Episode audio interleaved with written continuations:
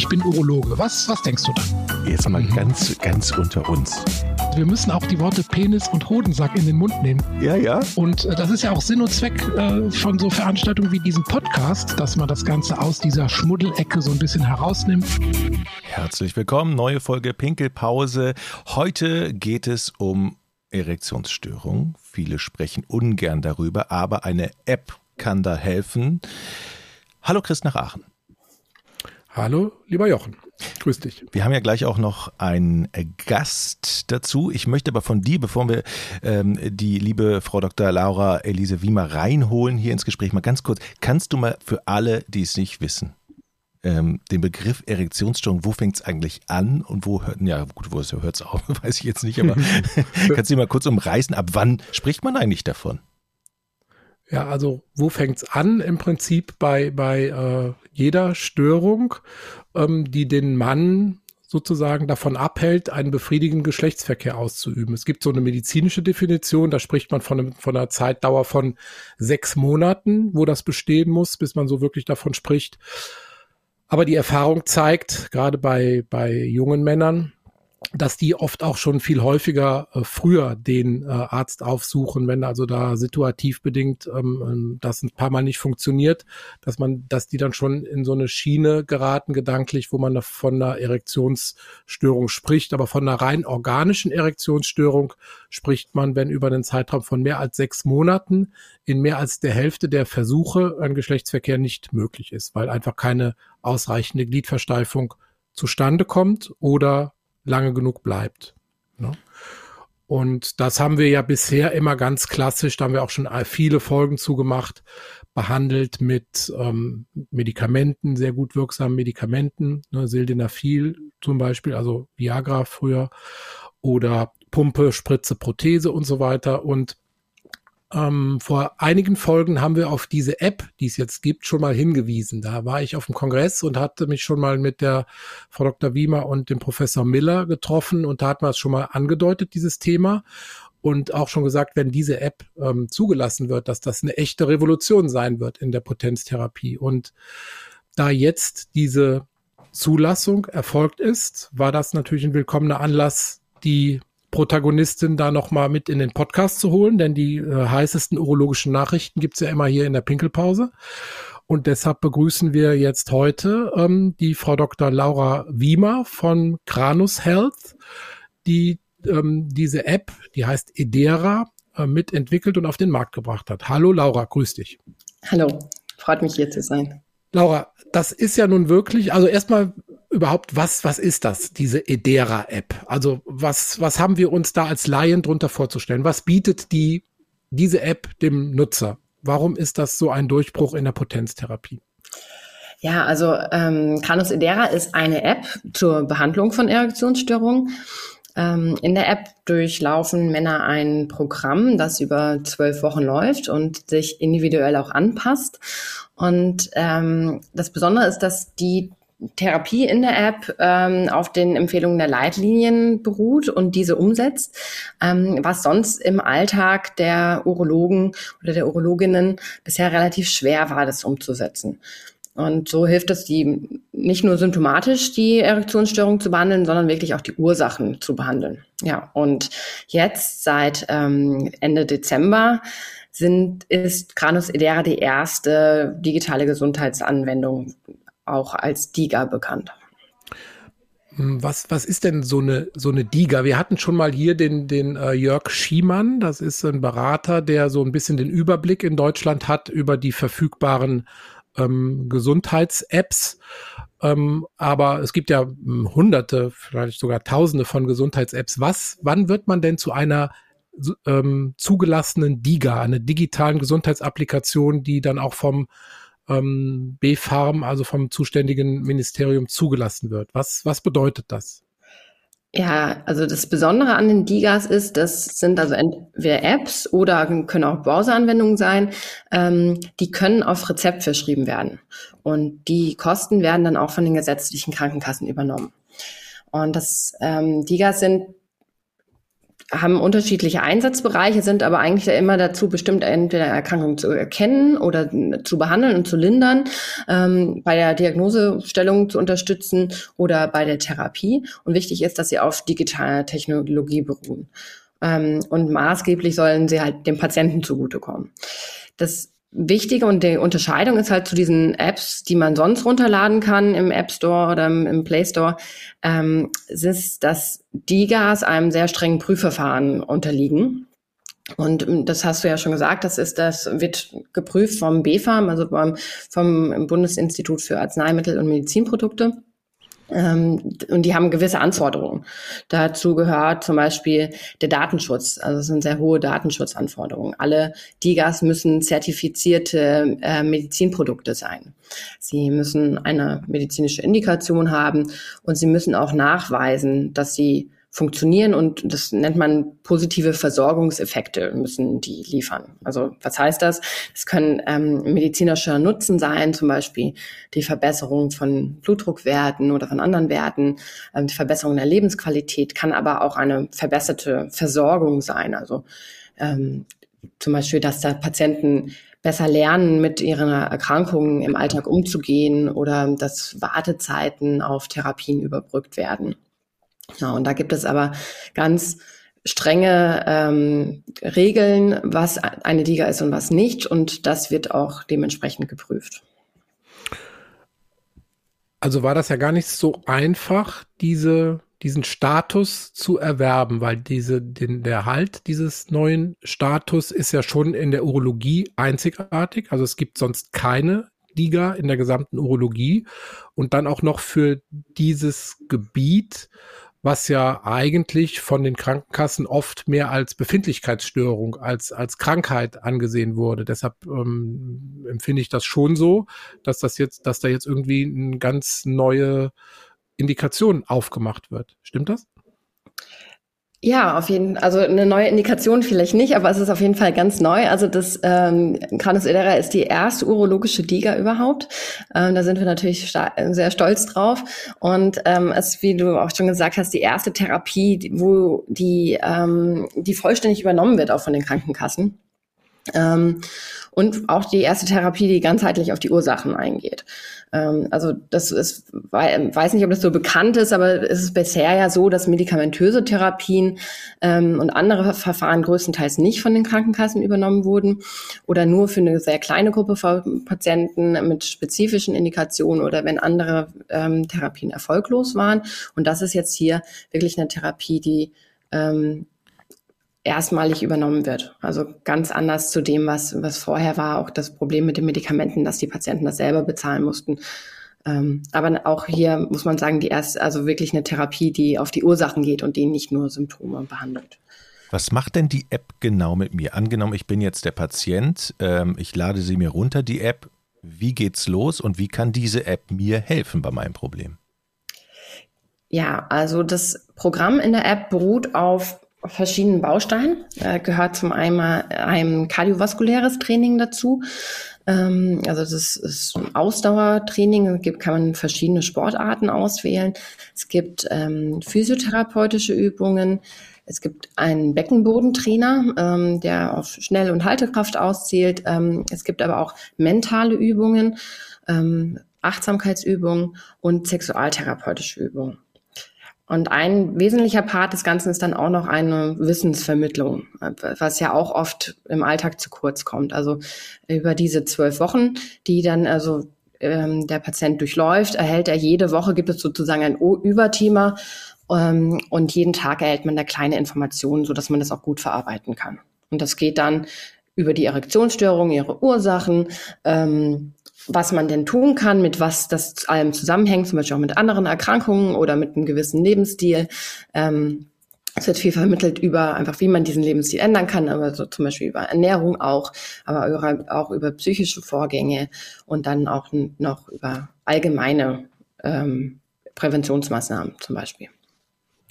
Was mich an dem Punkt nochmal interessiert, musstet ihr denn vor der Zulassung jetzt nachweisen, dass jede einzelne dieser Säulen funktioniert oder musste nur in der Gesamtheit dieses Konzept greifen. Also du weißt, was ich sagen will. Musst du immer ja. nachweisen, okay, Beckenbodengymnastik hilft bei Potenzstörung oder Physiotherapie hilft bei Potenzstörung oder Ernährungsumstellung oder kardiovaskuläres Training hilft bei Potenzstörung oder musstet ihr einfach nur sagen, das ist unser Konzept. Wir haben hier die Daten, die zeigen, dass in der Summe dem Patienten dadurch ähm, geholfen wird. Also für die harten Fakten mussten, müssen wir das nicht einzeln nachweisen, sondern das ist ja auch der Vorteil der App, dass es ein Gesamtpaket ist. Und wir mussten nachweisen, dass das zusammen funktioniert. Also dass, wenn man die, ähm, das Programm in der App durchläuft, dass das einen Nutzen hat. Und was wir da nachweisen, ist zum einen der, ähm, die Verbesserung der Erektion gemessen an mhm. einem Erektionsscore und wir messen aber auch ähm, die Verbesserung der, ähm, de, der Lebensqualität und auch, ob der Patient ähm, aktiver mit seiner Erkrankung umgeht, also souveräner damit umgehen kann und sich besser informiert fühlt und damit sich ähm, bevollmächtigt fühlt, da wirklich auch ähm, was zu tun. Mhm. Ja, und aber das es gibt die Daten für, ähm, jede, ein, für jede einzelne Komponente.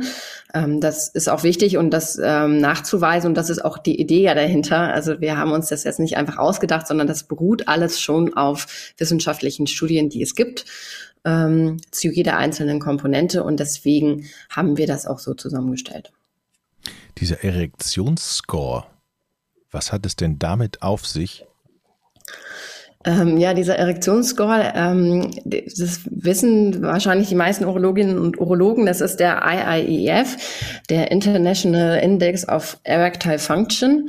Ähm, der, das sind Fragen, die Patienten gestellt werden und ähm, da gibt es eine Langform und eine Kurzform.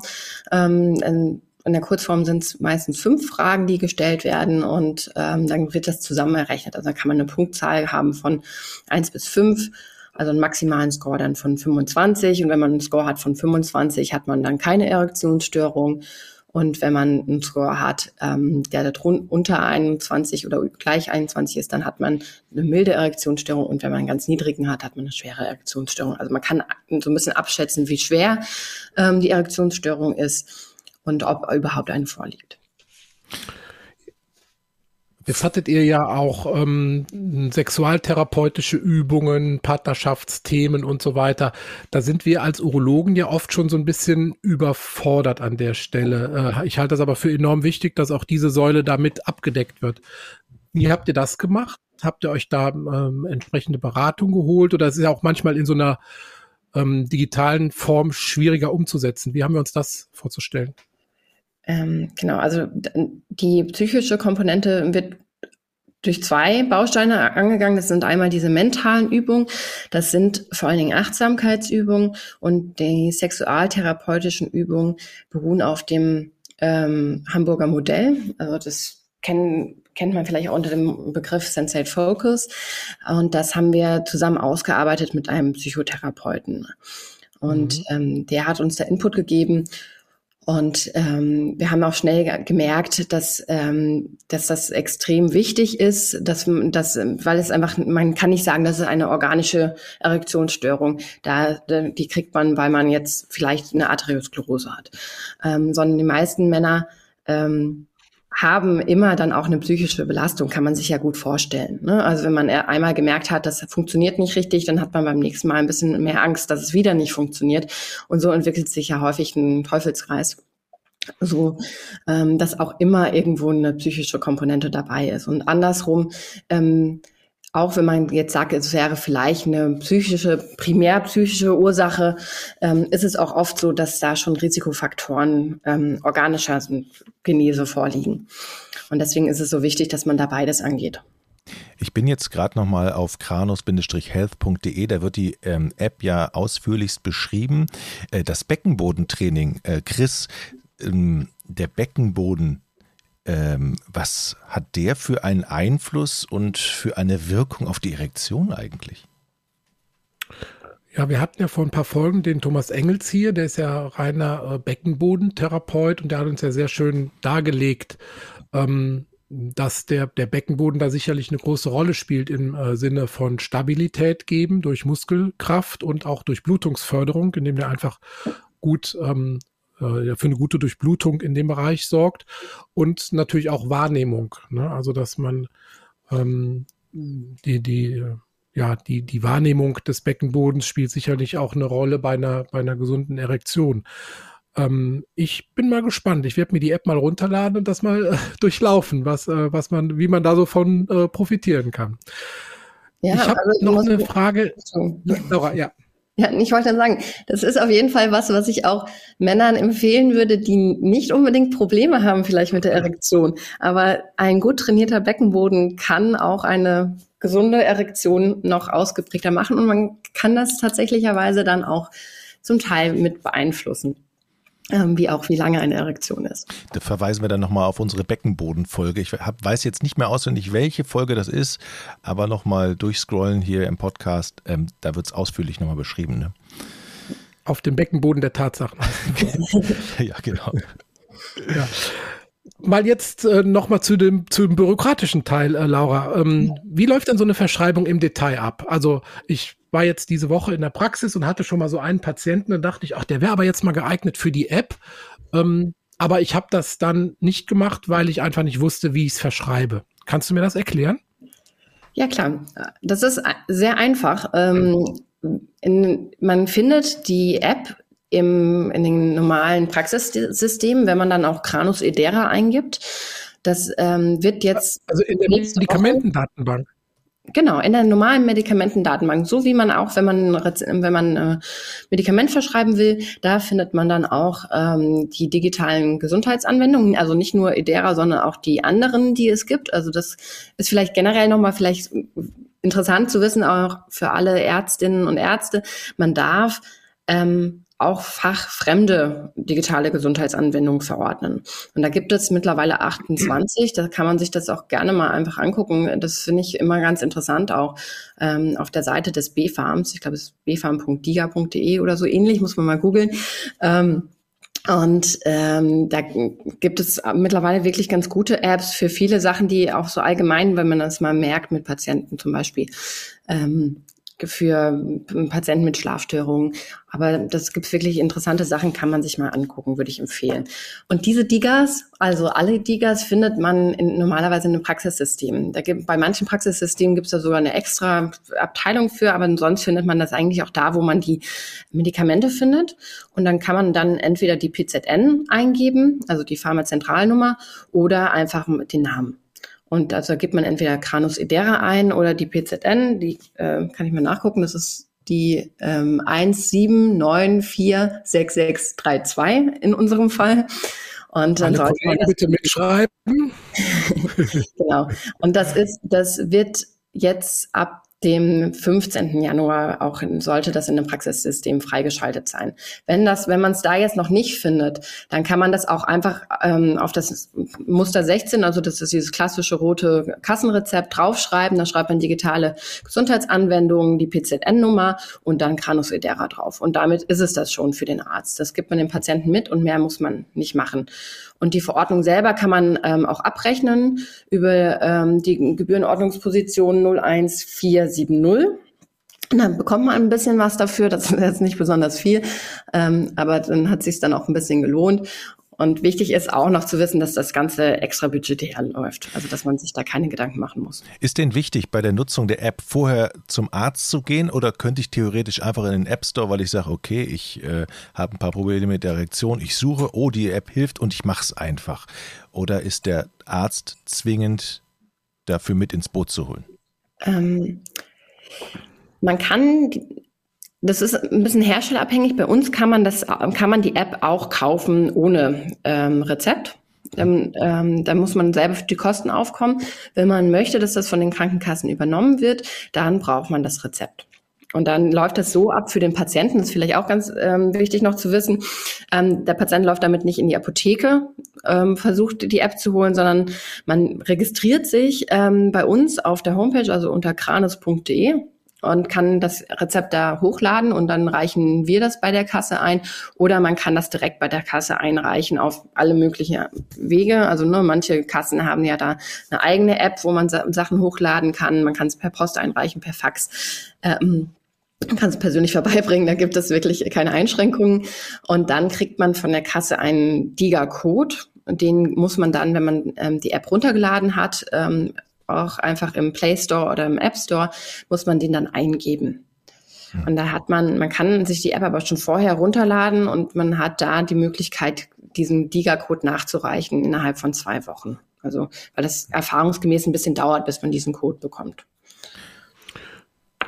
Ist und ja, Jochen, du? Ähm, ist aus deiner Sicht oder aus, aus eurer Sicht eigentlich ähm, so medizinische Unterstützung per App auch ein großes Zukunftsthema? Also gibt es da noch ganz viel Potenzial auch außerhalb der Urologie? Was ist da so eure, eure Erkenntnis? Wird da ziemlich oft dran gearbeitet?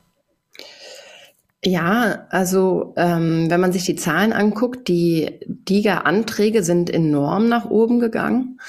Ähm, also das ist schon so, dass das natürlich auch für viele hm, denken, das ist ein lukratives Feld. Ähm, aber bisher, wenn man sich das so anschaut, muss man auch sehen, dass die große Anzahl einfach nicht ähm, da durchkommt, weil doch auch die Anforderungen recht hoch sind. Mhm. Ähm, ich, das finde ich auch gut. Also das soll auch so sein. Also das, ich finde, dass DIGA sind ähm, sehr sinnvolle Sache, einfach um äh, gerade in so Feldern, wo es schwierig ist für, für die Patienten, wo so eine Unterversorgung besteht oder wo man schwer an eine Therapie rankommt.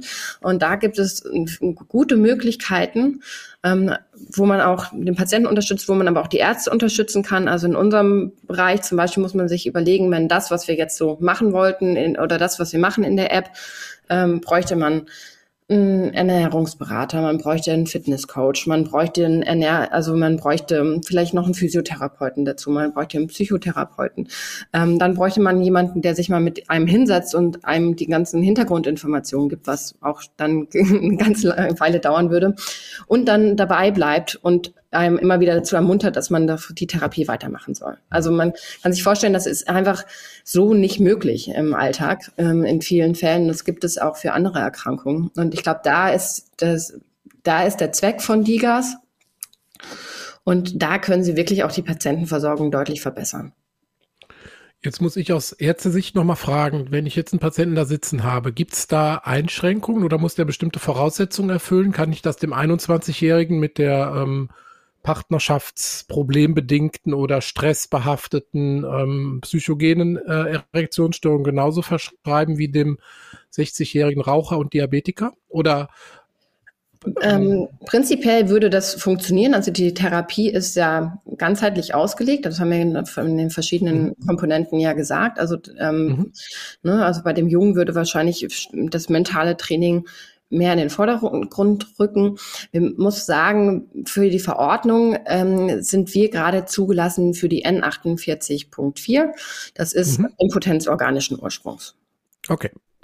Es gibt ja, ja, okay, mhm. alles klar. Und dann durchläuft der Patient diese zwölf Wochen, dieses Programm, hoffentlich mit einer guten Compliance, also einer guten Therapietreue. Was passiert dann nach den zwölf Wochen? Gibt es dann irgendeine Abschlussgespräch mit dem Arzt? Gibt es dann irgendein Resümee? Gibt es ein äh, Zertifikat? Gibt es einen äh, Gibt es eine Folgeverordnung, wenn es nicht so gut funktioniert? Was passiert nach den zwölf Wochen? Nach den zwölf Wochen ähm, ist es so ein bisschen unterschiedlich. Das ist wirklich in der Hand der, der Ärzte oder Ärztinnen auch ähm, und der, des Patienten. Also von ähm, uns erhält der Patient einen ähm, Therapiebericht und dann kann ähm, oder empfehlen wir eigentlich auch, dass man das dann nochmal bespricht, je nachdem, wie es ist. Natürlich, wenn man jetzt gar keine Probleme mehr hat und alles super ist, dann muss man jetzt auch nicht zwingend wieder zum Arzt gehen. Ähm, obwohl ich das immer für sinnvoll halte, einfach um auch da eine Rückmeldung zu geben und dann zu besprechen, wie es weitergeht.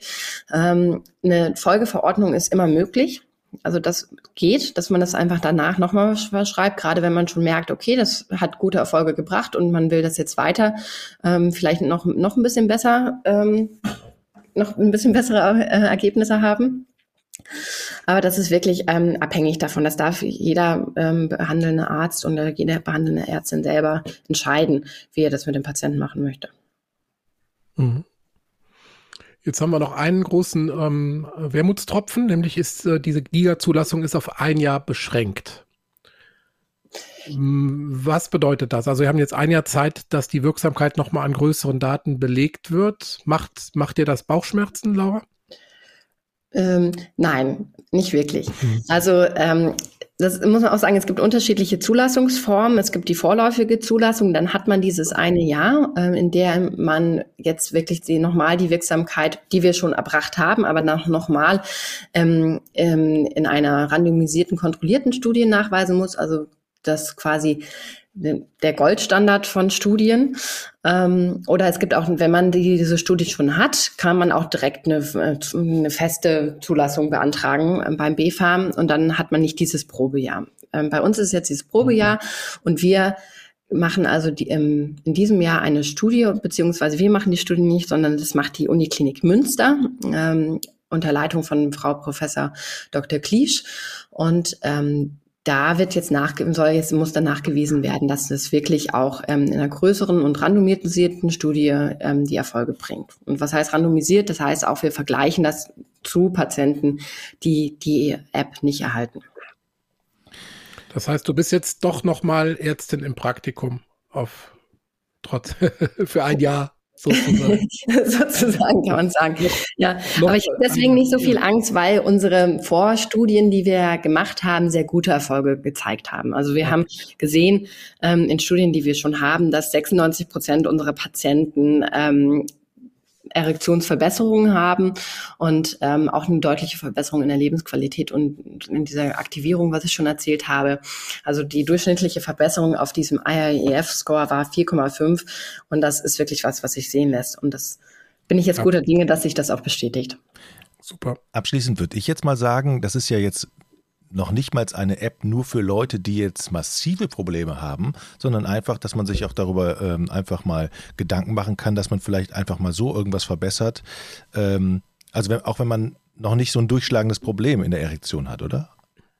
Ja, auf jeden Fall. Ähm, das ist das, das ist das, ähm, worauf das Ganze ausgeht. Das ist natürlich auch ein, eine, ne, wir erzählen natürlich auch in, gerade in diesem Wissensteil viel über die Ursachen von Erektionsstörungen, ähm, aber auch über die ähm, Prävention von anderen urologischen Erkrankungen.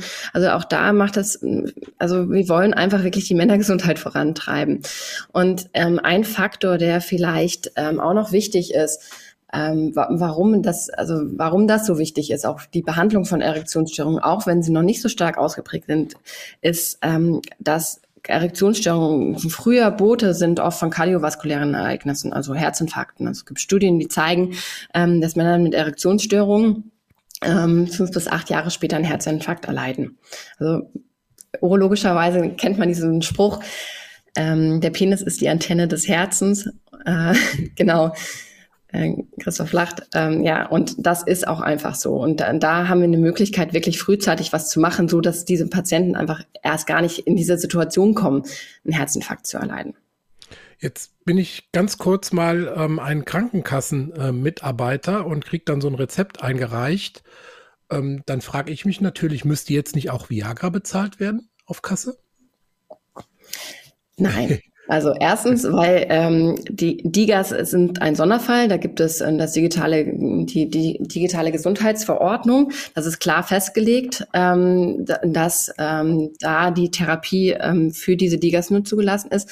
Ähm, der Gesetzgeber hat früher ähm, die das rausgenommen aus ähm, der Bezahlung die Verordnung von Arzneimitteln für Erektionsstörungen, weil die gesagt haben, das sind Lifestyle-Medikamente. Mhm. Ähm, und die behandeln, sie dienen nicht dazu, die, die Krankheit zu behandeln, sondern das dient dazu, einfach sein individuelles Bedürfnis zu befriedigen oder sein Selbstwertgefühl aufzuwerten. Mhm. Das möchte man vielleicht als Patient und als Arzt so auch ein bisschen was dazu entgegnen, aber das ist die Argumentation gewesen. Ähm, und die Edera-Therapie ist ja anders, sondern es geht nicht darum, Symptome zu behandeln, sondern es geht wirklich darum, die Ursachen der Erektionsstörung zu behandeln und das auch langfristig. Hat es denn Bedenken gegeben? Also ich jetzt bin ich mal wieder auf Urologenseite, wenn ich mir vorstelle, okay, ich schicke jetzt meinen Patienten mit so einer App los, zwölf Wochen, dann verliere ich den sozusagen. Ist ja immer die große, der, der große Damoklesschwert. Ist das eure Sorge? Nee, nicht wirklich, Jochen. das ist noch so, das wird so von Generation zu Generation wird das so ein bisschen äh, immer transportiert, dass man diese Patientenbindung ähm, ich denke immer, ein zufriedener Patient erzählt das so vielen Leuten weiter, dass äh, das fast besser ist als einer, der immer wieder kommen muss. Ne? Aber trotzdem wollte ich mal fragen, also ich kenne es ja schon immer diese Bedenken, dass man sagt, okay, wenn man jetzt äh, die Therapie auslagert an eine Klinik oder an eine App oder was auch immer, diese ähm, dieser Gedanke, ich verliere den Patienten, wurde euch diesem Bedenken schon entgegengebracht? Ähm, nicht so richtig. Also zum einen, weil ich glaube, viele, viele behandelnden Ärztinnen oder Ärzte gar nicht so glücklich sind ähm, mit de, dem Patienten. Mhm. Ähm, aber das kann man, das kann man, das kann man nicht für die Mehrheit sprechen. Ähm, mhm. Zum anderen ist aber ja auch so, dass ähm, wenn der Patient einverstanden ist, kriegt auch der Arzt oder die Ärztin einen Therapiebericht. Also das heißt, dann erfährt man schon auch, was passiert ist und wann auch die Therapie vorbei ist. Und wenn man das möchte, kann man natürlich dann auch Kontakt aufnehmen und den Patienten wieder einbestellen. Mhm. Ähm, und ich glaube auch, wenn der Patient gute Erfahrungen gemacht hat ähm, und das weitermachen will, dann kommt er natürlich auch gerne wieder. Und ähm, weiterhin ist es ja auch so, dass die App darüber aufklärt, dass es sinnvoll ist, zum Beispiel weiter präventive Maßnahmen zu, zu unternehmen, ne? also zum Beispiel zur Prostatakrebsvorsorge zu gehen. Und wenn ähm, ein Patient da gute Erfahrungen gemacht hat und zum Beispiel zufrieden ist, weil sein Urologe ähm, die Edera-App verordnet hat und er dann gute Erfahrungen hat, dann kommt er bestimmt auch gerne wieder, um dann zur Vorsorge zu kommen. Also eine durch und durch urologische App. Das kann man so sagen. Super. Dann bleibt uns nur, dir vielmals für deine Zeit zu danken, viel Erfolg zu wünschen für das jetzt aufregende kommende Jahr. Und ich würde sagen, dann verabreden wir uns dann spätestens, wenn diese, dieses Jahr rum ist und ziehen dann wieder Bilanz, oder? Sehr gerne. Ich bin auch sehr gespannt. Super, mach's gut. Dankeschön. Tschüss. Tschüss. Ich bin Urologe. Was, was denkst du da? Jetzt mal mhm. ganz, ganz unter uns. Wir müssen auch die Worte Penis und Hodensack in den Mund nehmen. Ja, ja. Und äh, das ist ja auch Sinn und Zweck äh, von so Veranstaltungen wie diesem Podcast, dass man das Ganze aus dieser Schmuddelecke so ein bisschen herausnimmt.